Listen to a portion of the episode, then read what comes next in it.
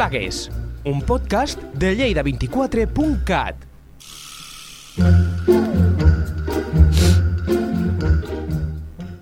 Benvinguts a un nou podcast de Lleida 24, concretament a la secció Plagues. Avui parlarem, farem, farem com una espècie de primera i segona part, la primera la tindreu avui, eh, d'un tema eh, que quan us digui la paraula, si no sou entesos amb la matèria, us quedareu igual. Però parlarem dels xilòfags. En concret, en aquesta primera part parlarem dels xilòfags coleòpters. I a la segona part parlarem dels xilòfags termites. El que n'entén, i el que m'ha passat aquesta paraula que jo no, no recordo haver pronunciat mai, és la persona que m'acompanya aquí, com sempre que és un plaer, que és el, el Nacho Ribadunya. Nacho, com estàs? Bé, bon dia, Rosa, com estàs? Benvingut. Uh, primer de tot, els oients estan preguntant el mateix que jo segurament. Què és? Què són els xilòfags? Bé, com la paraula diu, etimològicament ve del grec, xilo, fusta, fag, menjar. Eh? Vale. A veure, a veure, no sóc cap lingüista, jo, però vamos. No, no, no, però ho has deixat claríssim. Fàgia, fàgia vol dir clar, menjar. Eh? Clar, clar. Llavors és xilòfags, és a dir, eh, eh, animals, en, en aquest cas artròpodes, artròpodes, vedeu? Sí. Perdó, i insectes que mengen fusta. Eh? Eh, avui parlarem fonamentalment dels coleòpters, és a dir, dels escarabats aquests corcs de la fusta, eh? Val. dels, dels mobles, aquests forad, eh, que fan foradets als mobles, a les vigues, eh?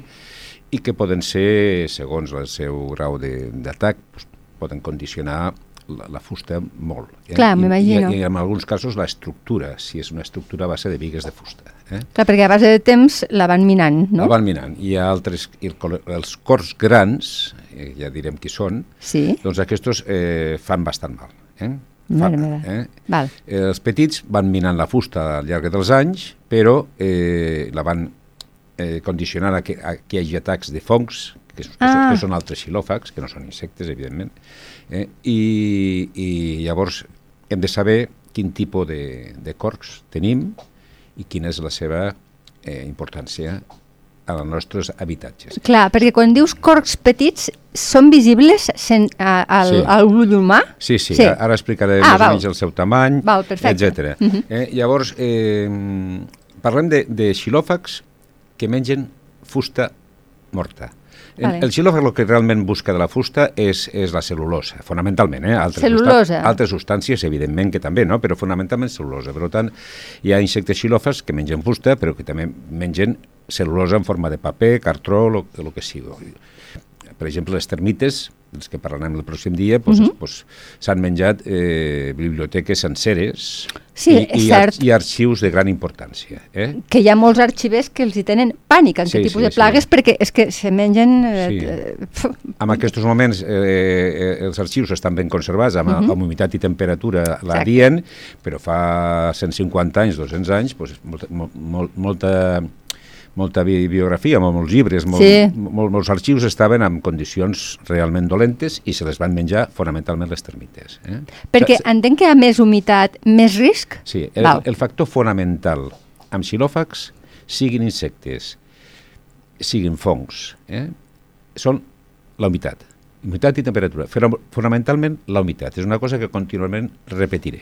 Eh? Val. Eh? Per tant, és, és un factor molt important. Eh, llavors, anem a, a parlar dels coleòpters. Sí. I entre els coleòpters parlarem dels petits, que ara us diré per què es diuen petits, perquè tenen un tamany en estat adult, doncs uns 6 mil- mil·límetres, eh? que són els que fan aquests forats típics als mobles. Sí. Eh? Als mobles o, o a les vigues, aquests Sí.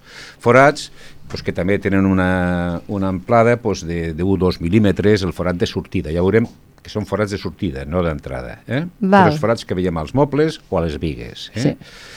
Eh, això són els cors que vulgarment anomenarem petits, eh? Val. que fonamentalment són anòbits i líctids. Eh? Què vol dir això? Anòbits és, un, és una família, la novidae i la, i la lictidae. Eh? Sí. I després hi ha altres, però que ja afecten la pudrició, que són les curculonidae, però que tampoc parlem gaire perquè és ja fusta una mica tocada per fongs. Eh? Ah, I, clar, a casa normalment el que tenim doncs, sí que, pot, que sí no pot, està que pot haver vigues tocades per fong que estiguin atacats per això, però no, fonamentalment les hi ataquen aquestes dues espècies de corp petit. D'acord. Eh, I ho diferenciarem del cor gran, eh, que són els cerambícids, cerambicidae, eh, que aquests eh, tenen ma, més o menys el mateix cicle biològic, exacte, però són molt més grans. Eh? Yeah. Llavors aquests fan mal a l'estructura. A l'estructura. Sí, perquè a més el forat deu ser també més gran. Exacte, el forat és gran. És un forat que ja veurem després pues, que té hasta, hasta un centímetre, uh. 10, 10 mil·límetres d'amplada. Són ovalats eh? I, i aquests són unes larves molt grosses que viuen fins a 5 anys o més mare dintre mare. de la fusta i fan molt mal. Eh? Llavors, eh, parlarem d'aquestos que, evidentment, el mètode de control pues, d'aquest tipus de, del cor gran i el petit és diferent. Segur, eh? clar. Eh? Normalment. Eh? Molt bé. Llavors, eh, d'insectes hem dit corcs, però també hi ha formigues, per exemple. Sí. No és que mengin fusta, però fan galeries. No, la, no mengen la fusta, però fan galeries i també poden condicionar l'estat de la fusta. Eh? I també hi ha vespes. Eh? I les vespes també poden fer mal a la fusta? Sí, algunes vespes, no la vespa normal, eh? no la vespa ah, germànica, ah. algun, algun tipus de, de, de vespes. Eh? Val. Eh, però fan galeries, o sigui, no, no mengen fusta. Fan galeries per, per viure dintre, però condicionen també l'estat de la fusta, evidentment. Evidentment, eh? Val. clar. Molt bé, eh, aquests no parlarem. Eh? Eh, llavors, eh, però, per exemple, en una sí. casa normal, sí. en una casa normal que tingui estructura de fusta, mm. lo, el que més mm, perill hi ha és que es posin tant corcs petits o com a grans, com a grans. O, o, o quin predomina més que d'altres? Bueno, normalment, Dependrà... normalment eh, a veure, normalment els petits. Sí, no? Normalment les espècies, doncs, per exemple, els anòbits, és el més normal, eh, perquè els anòbits ataquen a, a coníferes i a frondoses. És a dir, coníferes són eh, pi, abet, sí, etc. Sí, sí, sí. Eh, fulla fulla perenne, uh -huh. arbre perenne, i, i frondoses pues, són el, el roure, l'alla, etc, eh? que són de fulla caduca. Eh? Llavors, eh, els anòbits ataquen al, als dos tipus. Sí. En canvi, els líctids ataquen només a, a frondoses. Val. Eh? Val.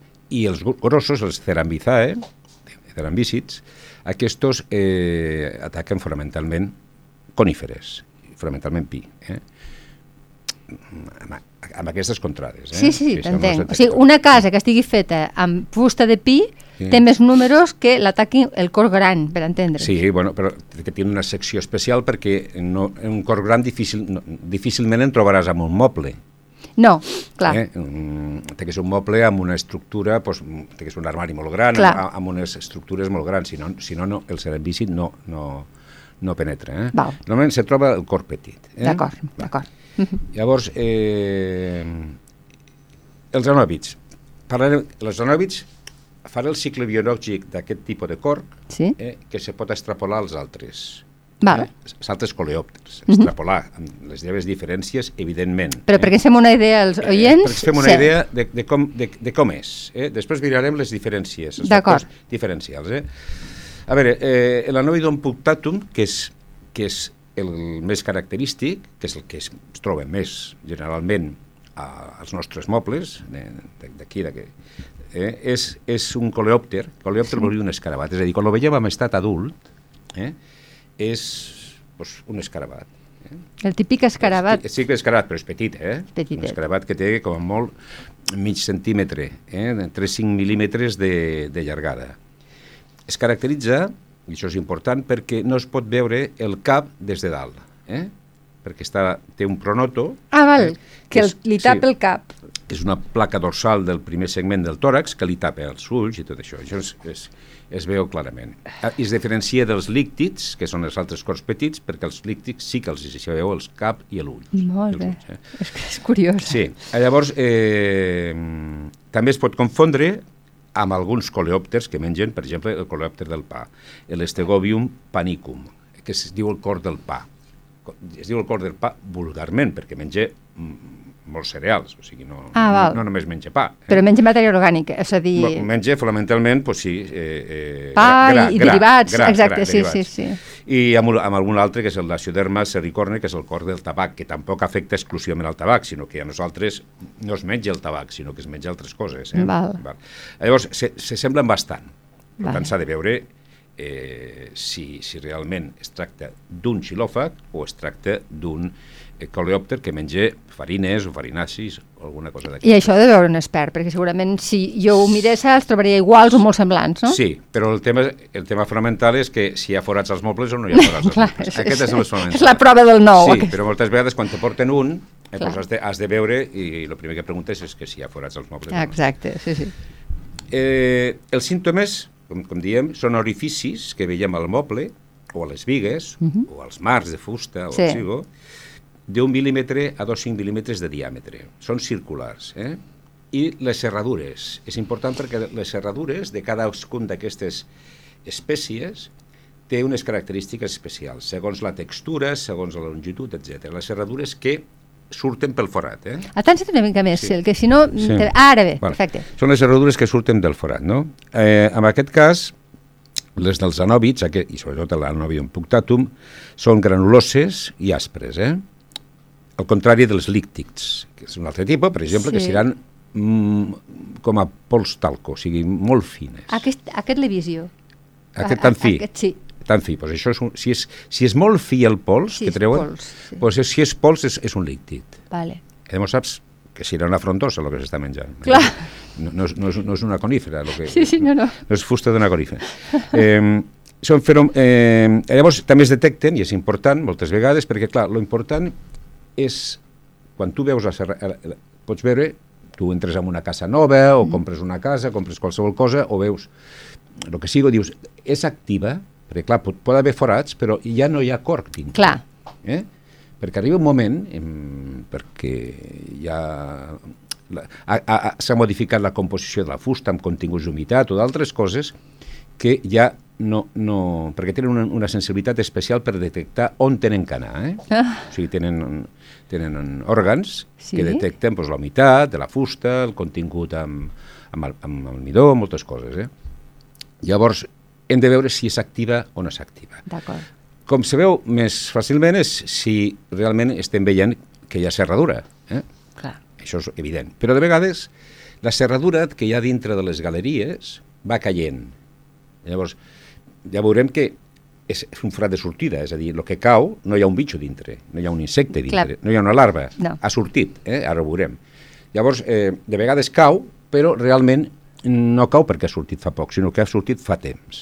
Per què? Perquè per moviment de la fusta, el que sigo, aquestes serradures van caient. Per Sí. tant, una cosa és veure si són actives, és a dir, si realment al terra veus que és actiu la serradura. La... I després també es pot veure doncs, amb, amb feromones. Afortunadament tenim feromones, Sí. que són unes capsuletes que emeteixen una substància que atrauen a, als adults. Eh? Doncs és quan veus si Clar, venen cap si allà. venen perquè es quedaran pegats i llavors tu veus si estan actius si no estan actius. És una forma també de, de comprovar sí, sí, si sí. estan actius o no estan actius. Eh? Bé, eh, piquen. Eh, sí, veritat. piquen. Perquè és, és, és no un piquen, dubte que... Ah, no piquen. Vale. El que passa... Tranquil·litza. No, sí, però el que passa és que hi ha un paràsit que eh, les parasita a les larves, que és un himenòpter, himenòpter, Himenòpter. himenòpter és tot el que siguin vespes, formigues, Ah, val. abelles, eh? Aquestes piquen. Sí, la, el que es diu la cinturita d'avispa. Sí. La, la cintureta d'avispa, Sí, no? sí. Que vol dir que, que té un estretament entre el, tòrax i l'abdomen. Eh? És cert, sí. I llavors, eh, aquest estretament és, és, és, és molt significatiu, Sí. és, és, és molt petit. Llavors, això són els himenòpters. Eh? Llavors, eh, això és un himenòpter, que és una vespa, que és àptera, és a dir, sense, la, la femella és sense ales, Ah. Que penetra les galeries, Els galeries que prèviament ha fet el corc. Sí, però penetra per allí, però es troba, per allí es troba altres galeries, perquè aquestes galeries s'ajunten moltes vegades. Ah. I el, amb aquest cor que ha sortit no el trobarà, No, clar. però trobarà una galeria on trobarà una larva que es comuniquen i amb aquesta la parasitarà. Oh, per favor. Sí, les vespes és un món molt, molt especial. Però lo important, el que et volia dir és que, sobretot, el problema és que quan surt la femella, eh, pica, pica les persones. Ostres. I fa unes picades semblant a les vespes. Eh? O sigui que no és broma, eh? Vull No, dir- no, però no sempre, eh? però cada vegada més i cada vegada més a, a tot arreu es parla de l'escleroderma. Sí, Es diu escleroderma domèstica, que en alguns casos, quan hi ha termit, ai, quan hi ha corcs actius als mobles o les vigues, En alguns casos podem tindre també picades. Val. Eh? Que no s'han de confondre, és que em piquen per la nit al xinxin... No, en aquest cas, si veiem que hi ha, que hi ha corc, hem de pensar també en l'escleroderma. Vale, molt bé. Eh, es tracta igual que es tracta, evidentment, el corc, és a dir, eh, intentant eliminar-la de dintre de, de la fusta. Llavors, anem a parlar, i ara veurem per què, per què surt i no surt, i què és el que... Val, la idea en general Sí. és que primer de tot veiem dos adults, Sí. eh? Parlem de corcs. corcs, corcs. Dos, dos escarabats, més o menys grans, Hm. eh? copulen, llavors eh, la femella va posar els ous a escletges de la fusta o a forats de sortida, Val. amb aquests forats. Bé, amb quina... Bueno, doncs segons el tipus de l'espècie, doncs posarà 4 ous fins a 40 ous de coc. M'entens? Ja. Vull dir, això depèn Això de l'espècie de moltes sí. coses. En, en concret, l'Anoium punctatum doncs, posa uns, un pack d'uns 2-4 ous. Eh? Val. I depositen 80 ous al llarg de la seva vida. Un, a, a, un d'aquests coleòpters. Altres doncs, faran més, menys. Val, però que- per, que- de promig, perquè ens Eh, fem una idea, Exactament. eh? 80. Llavors, llavors eh, després de 4 setmanes, surten les larves. Important, Un meset. les larves són molt petites. Val. Molt, perquè clar, surten de nou molt Però surten clar. les larves petites. I a, a què ve això? A que per poca fusta tractada que mengin, moren. Perquè és un, és un, és un organisme molt petit. Llavors, Sí. al menjar, si, si aquesta fusta està tractada, això ho veurem eh, de cara al control, si aquesta fusta està tractada, Ah, ah, vale, morirà. vale. Per tant, O sigui, ha de ser fusta mm, que Sí. no estigui tractada perquè Per ells tant, se, la im- menjar. eh, És, és, no, el que et vull dir és que és important tractar també amb super, el, el tractament superficial de la fusta Sí. és bo per això, perquè quan vol entrar una larva, que és molt petita, per poca quantitat que mengi d'insecticida morirà. Val, d'acord, d'acord. Això és important, eh? És una, mm, veiem. Llavors, eh, s'introdueixen a la fusta, van creixent, Clar. van fent galeries, cada, es- cada espècie les fa d'un tipus, entrem aquí, i, i va, emit, va fent serradures. Per això les galeries estan plenes de serradures. Eh? Va fent serradures i el cicle vital depèn, doncs, pot es, els líctics, per exemple, que són aquests de les frondoses, poden estar només d'un any, els anòrbits poden estar d'un a dos, tres anys, i els grossos, seran vícids, Sí. poden estar més de cinc anys. Déu-n'hi-do. Sí, més de 5 anys fent mal. És, és, és Fent això. molt mal, eh? Sí, sí, és un problema. Llavors, eh, clar, eh, això és important, el cicle, el lo que, lo que dura la fase larvària. Eh? Sí. De, de què depèn aquesta duració? Quan diem d'un a dos anys, de, Sí. depèn doncs, de, de les condicions de la fusta, del contingut de nutrients que tingui la fusta i sempre molt de la humitat i la temperatura Vale. evidentment. Eh? O sigui, a l'hivern, si és unes pigues que estan a l'exterior i la temperatura és molt baixa, eh, paren el cicle, o sigui, paren el seu metabolisme, el disminueixen al màxim i no mengen. Eh? Clar. Eh? Però si estan en un interior que pràcticament la temperatura és constant, doncs van fent. Sí, I si la humitat és alta, doncs encara més. Doncs, sí, exactament. Si la humitat és alta i si, i si les condicions de la fusta, doncs, depèn, Sí, són bones, depèn són òptimes per amb elles, clar, Però que clar. ja, ja es colleixen, eh? abans d'entrar Ja ja saben on van. Eh? Eh, al final del període de larvari, que això és lo important, que ja assoleixen 6 mil·límetres, o sigui, més de mig centímetre, per exemple, amb els anòbits i amb els cerambícids, poden arribar a 2 centímetres i mig, Ostres, la larva. Són eh? enormes. Són però enormes. Són enormes, Són per enormes. ser una larva. Són grans i, i va, fan galeries molt grans. Clar, eh? clar, clar. Llavors, eh, quan, quan, quan surt, bueno, quan vol sortir, se queda a prop del, de la superfície, Sí, fa una galeria que arriba a la, a la superfície de la fusta, i allí s'empupa, eh? que és on se transformarà d'una larva, un cuc, eh? Sí, sí, per, sí. per entener-nos, una larva es transformarà en un coleòpter. Fa metamorfosis La me- com, completa. Sí, sí, la metamorfosi És dir, ous, normal. est estàs larvaris i adult. Eh? Val. Però canvia totalment. És a dir, No té res a veure no l'ou a quan és un adult. Igual que les papallones, els, Sí, sí, els sí. lepidòpters doncs fan ou, orugues i adults que són papallones. Eh? Eh, els coleòpters i els lepidòpters, per exemple, són un dels insectes que tenen metamorfosis completa. mira. Llavors fa la metamorfosi i llavors, quan ja s'ha transformat en un escarabat, és quan rasca i fa el forat de sortida. Val. Vale? Sí, Això és important. El forat és de sortida. Llavors és quan surt serradura. clar. També anirà sortint serradura, però sobretot surt eh, quan, quan, quan, quan surt la- l'adult. Eh? Sí. Es troba quan surt l'adult. Eh? Llavors aquí cada, cada espècie té el tipus de serradura. Eh? Val. que hem dit abans, per Sí, sí, distingir sí, dels sí. corts petits als grossos. Els anòbits, rugosa i l'altre pols. Val. Si veiem que és pols, molt segur, pràcticament segur, i és un cor petit, és, és líquid. Eh? Vale. Va.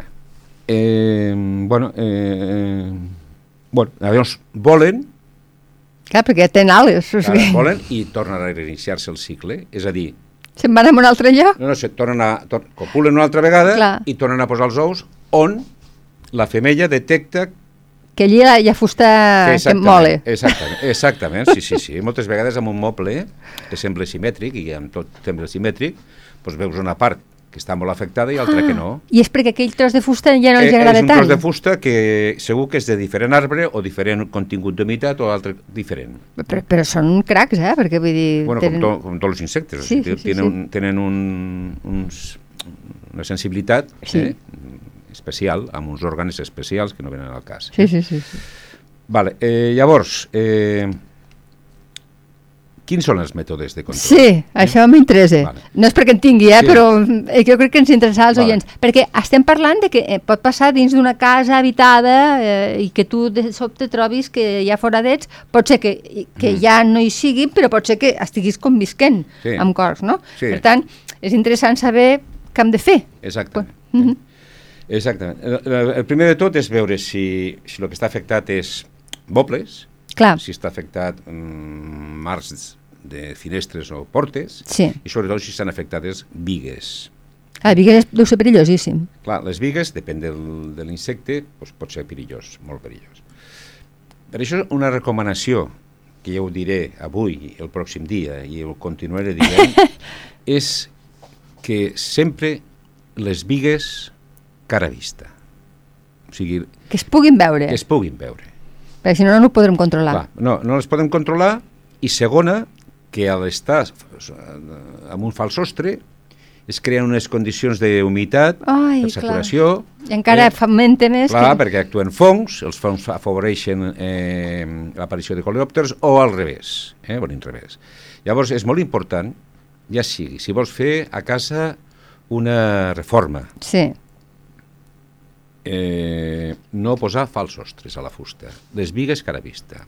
O sigui, que el decorador l'arquitecte treballi de forma que realment tu puguis anar controlant i, periòdicament, fent tractaments, no, no, no cal que siguin tractaments químics, ni, ni tal, sinó tractaments pues, de, de, de, de, de posar un, un producte que, Sí. que, les, que els servi, eh?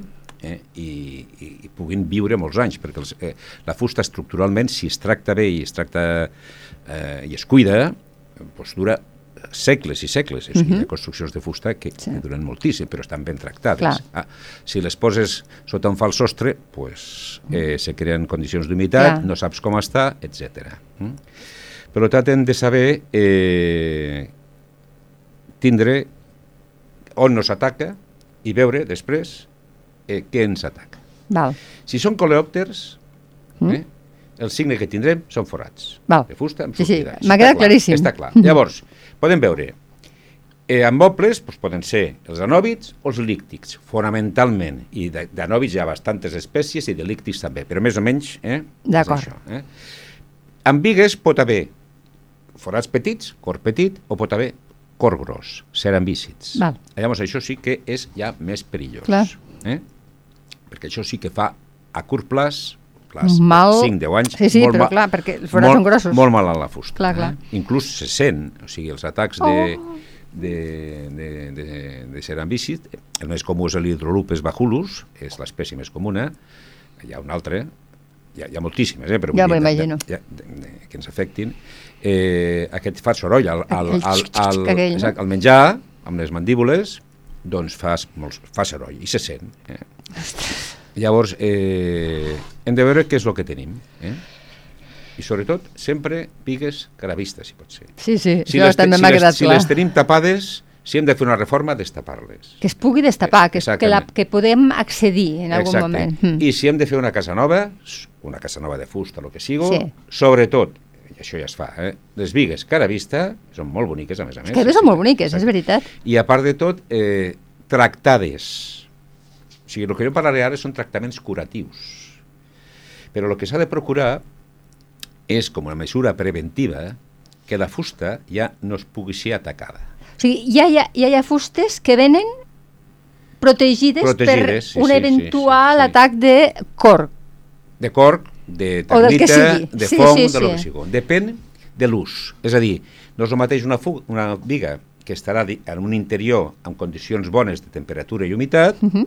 que una que estigui en condicions de no tan bones temperatures Clar. i humitat, per lo que sigo, el tipus de construcció, o una que estigui a l'exterior, una altra que estigui tal, o per exemple, no sé, els, els, el- les, les vigues de- de- d'un pont de fusta Clar, clar. que estan en contacte directament amb l'aigua. Pues llavors, a partir d'aquí, hi ha nivells de protecció que estan estipulats, que es diu NP1, NP2, NP3, NP4, NP5, NP6, que és el màxim. NP6 ja és per condicions extremes, és a dir, Sí. que la fusta estigui en contacte contínuament amb aigua. Val. Eh? Però amb un porxo on hi ha humitat i tal, doncs has de posar una de NP4 o NP5. Val. Eh? Llavors, això és importantíssim, eh, eh, ga- que quan fas una casa de fusta, o que hi hagi molts elements de fusta i elements estructurals, sobretot sàpigues que la fusta està ben tractada. Eh? Entenc que això els arquitectes ho tenen en compte ja. Sí, però, a veure, eh, Espanya tampoc és un país amb molta tradició amb tractaments de fusta Ja. i a vegades te trobes fustes que no estan tractades Mm. i que després, per desgràcia, has d'anar tu a, a fer un tractament curatiu. Eh? Clar.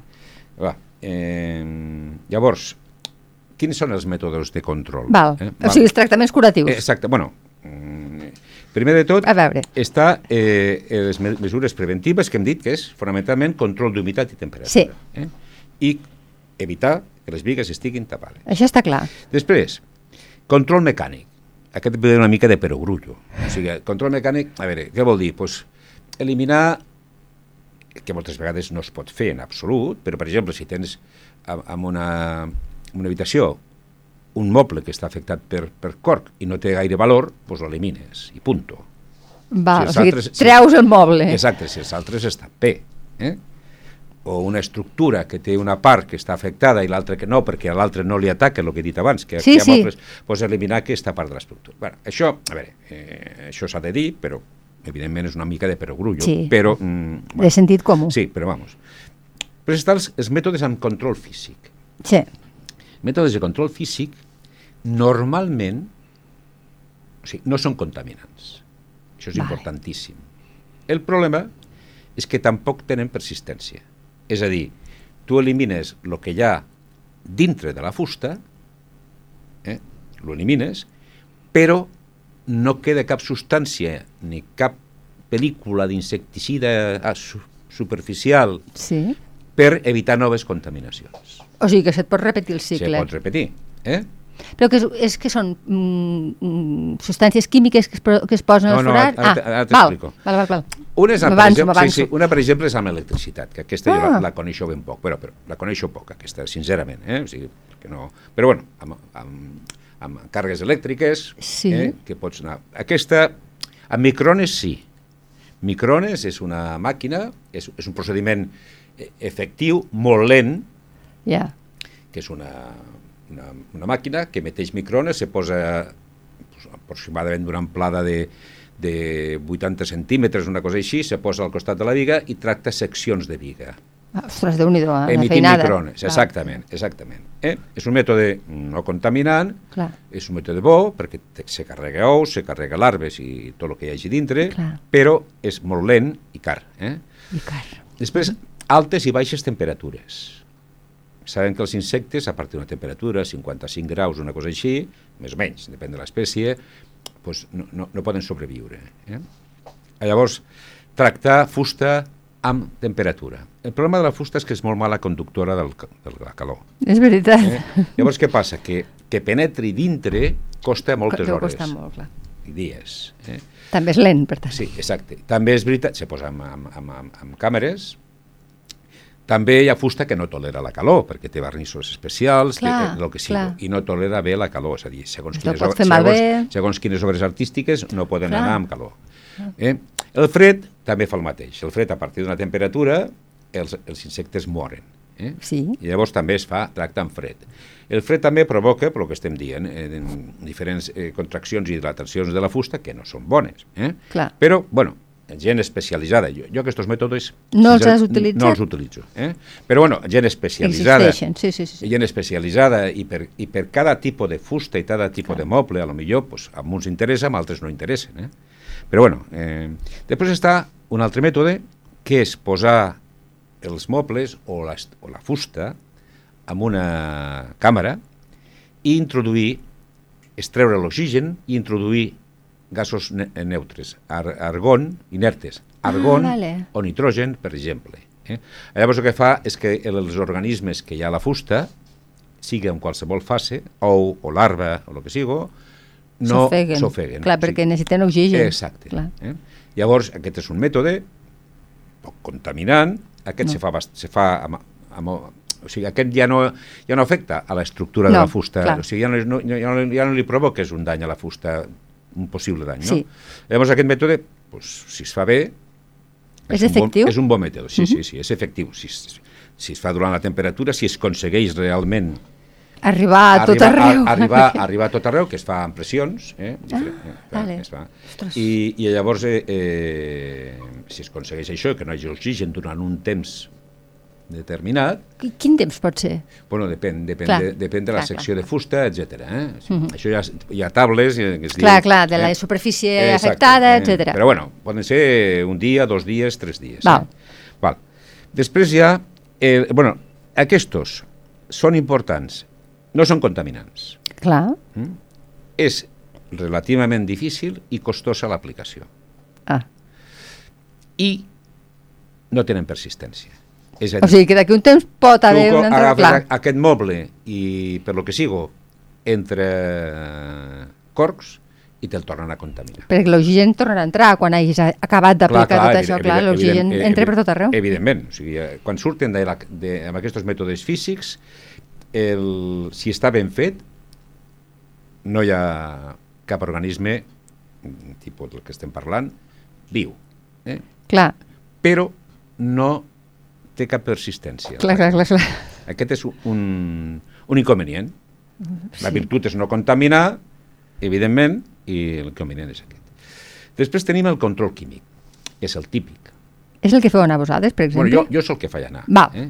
Jo és el que faig anar eh, perquè tampoc és un sector... A, a veure, des del punt de vista moble, una cosa són vigues i una altra cosa són mobles. Estem parlant de mobles ara, eh? Sí, sí, ara Les parlem de les mobles, vi- Eh, eh, llavors, eh, eh, amb mobles, eh, eh, eh, com la gent ho fa, és agafant un producte, pinten el moble i després amb una cànula, això, això és d'ús domèstic, eh? són insecticides d'ús domèstic Sí, que compres a drogueria. que s'ha de parar molt de compte, perquè això si ho fa un professional, eh, eh, tens que fer un informe tècnic, tens Clar. que fer tal, tal, tens que fer 12 hores de seguretat, tens que anar superprotegit, i en canvi li poden vendre a un nen, o qualsevol, li poden vendre a un nen aquest tipus de productes, o a una persona que no sap com utilitzar-lo. Ja. I és perillós.